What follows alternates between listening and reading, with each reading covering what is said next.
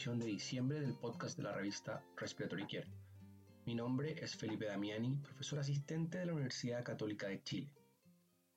La elección del editor de este mes corresponde a una revisión retrospectiva de la tasa de hipoxemia oculta o silente en más de 7.500 sujetos para determinar el impacto de la raza en la precisión de la oximetría. Chesley y sus colegas evaluaron más de 100.000 observaciones variadas de saturación de oxígeno arterial y saturación de oxígeno de pulso en una población mestiza. La hipoxemia oculta se definió como una saturación arterial menor a 88% cuando la saturación de pulso estaba entre 92 y 96%. Descubrieron que la hipoxemia oculta era 2,5 veces más común en sujetos que se identificaban a sí mismos como de raza negra y dos tercios de todas las mediciones demostraron una diferencia del 4% o más. Los autores recomiendan un valor de oximetría de pulso mayor a 94% en todos los pacientes para reducir la hipoxemia oculta.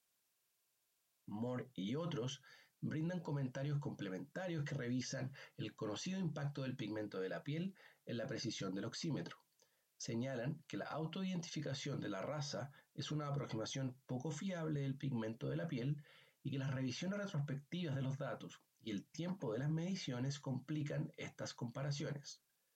Moore además sugieren que no depender de una sola relación entre saturación de oxígeno arterial y de pulso y que se debe tener cuidado al usar la saturación de pulso para definir los puntos de corte en las decisiones terapéuticas. Finalmente, instan a la armonización de los datos y a la recopilación de los datos de manera prospectiva.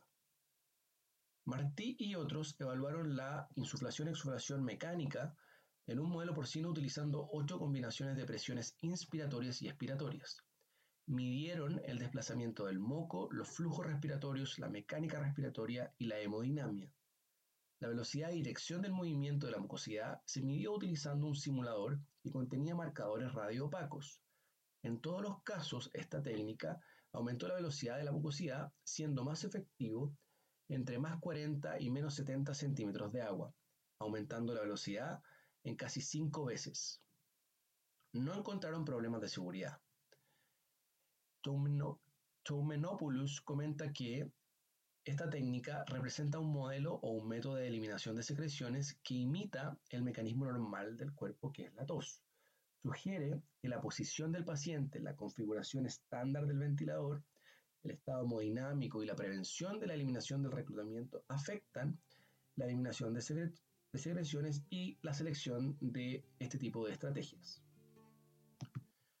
Mocher y colaboradores evaluaron los resultados y los factores de riesgo de la ventilación no invasiva en sujetos hospitalizados por exacerbación de EPOC. Revisaron retrospectivamente 427 sujetos en los que la tasa de fracaso fue del 12%. La mediana de tiempo hasta el fallo fue de 8 horas, mientras que el éxito se produjo a las 16 horas. El aumento de la edad, el índice de masa corporal, los niveles de creatinina y bicarbonato se asociaron con el fracaso de la BNI y la necesidad de un tratamiento persistente. De Baraj y sus colegas opinan que estos datos abogan por una observación estrecha y temprana de los pacientes en BNI para evitar retrasos en la intubación. Pesimenti y colegas describen una simulación basada en competencias para mejorar el éxito de la orientación en un centro pediátrico. Proporcionaron un programa de orientación de nueve semanas con simulación basada en competencias en 90 empleados nuevos. Dos tercios de los nuevos graduados avanzaron a la formación en UCI después del programa. Llegaron a la conclusión de que la simulación basada en competencias ayudó a completar una orientación exitosa. Gallardo y otros compararon retrospectivamente la cánula nasal de alto flujo o SINAF con la oxinoterapia estándar en 84 sujetos con COVID-19. Los sujetos fueron pareados por edad y sexo, el uso de SINAF no fue predictor independiente de la intubación endotraqueal, incluso después de ajustar por factores de confusión. Llegaron a la conclusión de que SINAF no ofrecía una ventaja sobre la oxigenoterapia estándar en este análisis.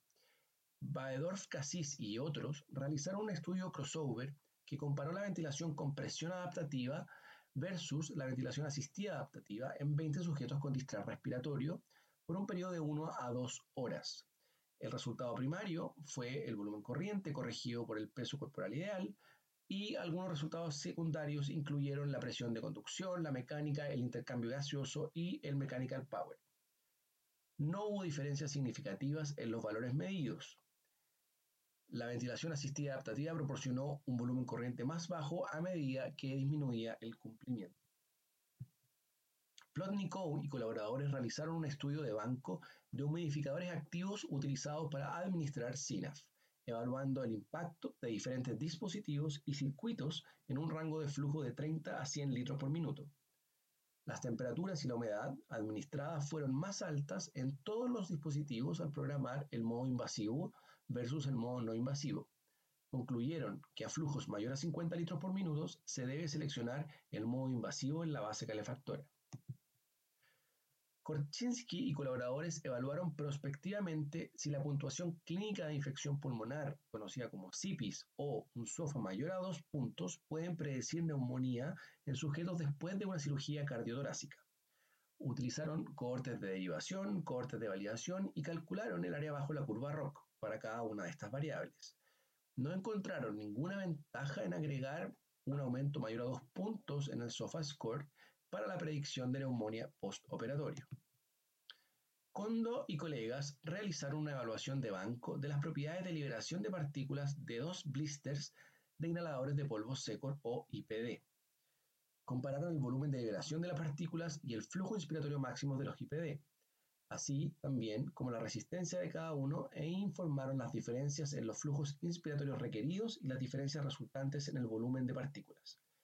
Estos investigadores concluyeron que en pacientes con enfermedades graves sería deseable un IPD que requiriera un flujo inspiratorio más bajo.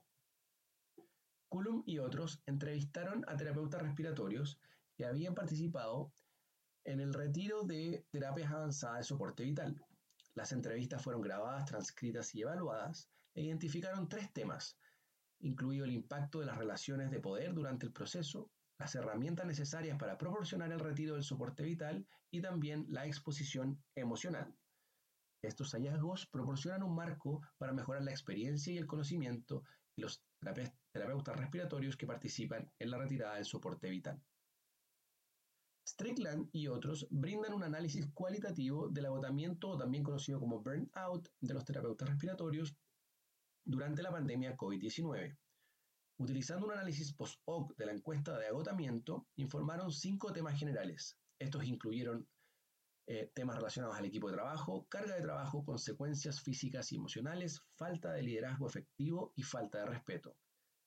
Los autores concluyeron que estas áreas pueden ser objeto de mejora.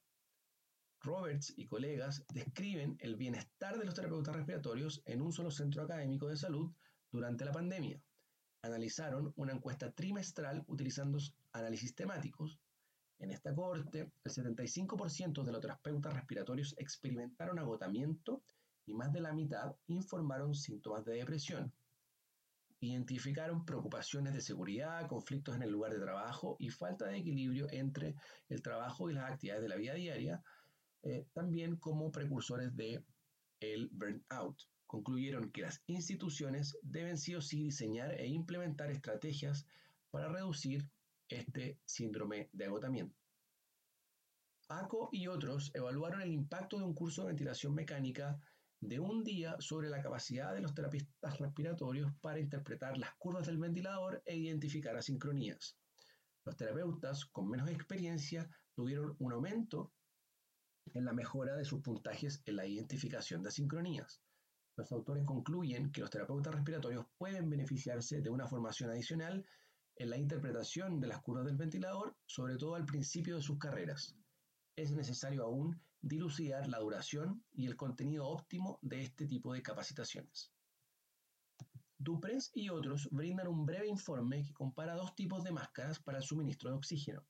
Describen la máscara de doble tronco, una máscara con dos tubos de aerosol conectados a los puertos de la mascarilla situada sobre o en la parte superior de la cánula nasal de alto flujo.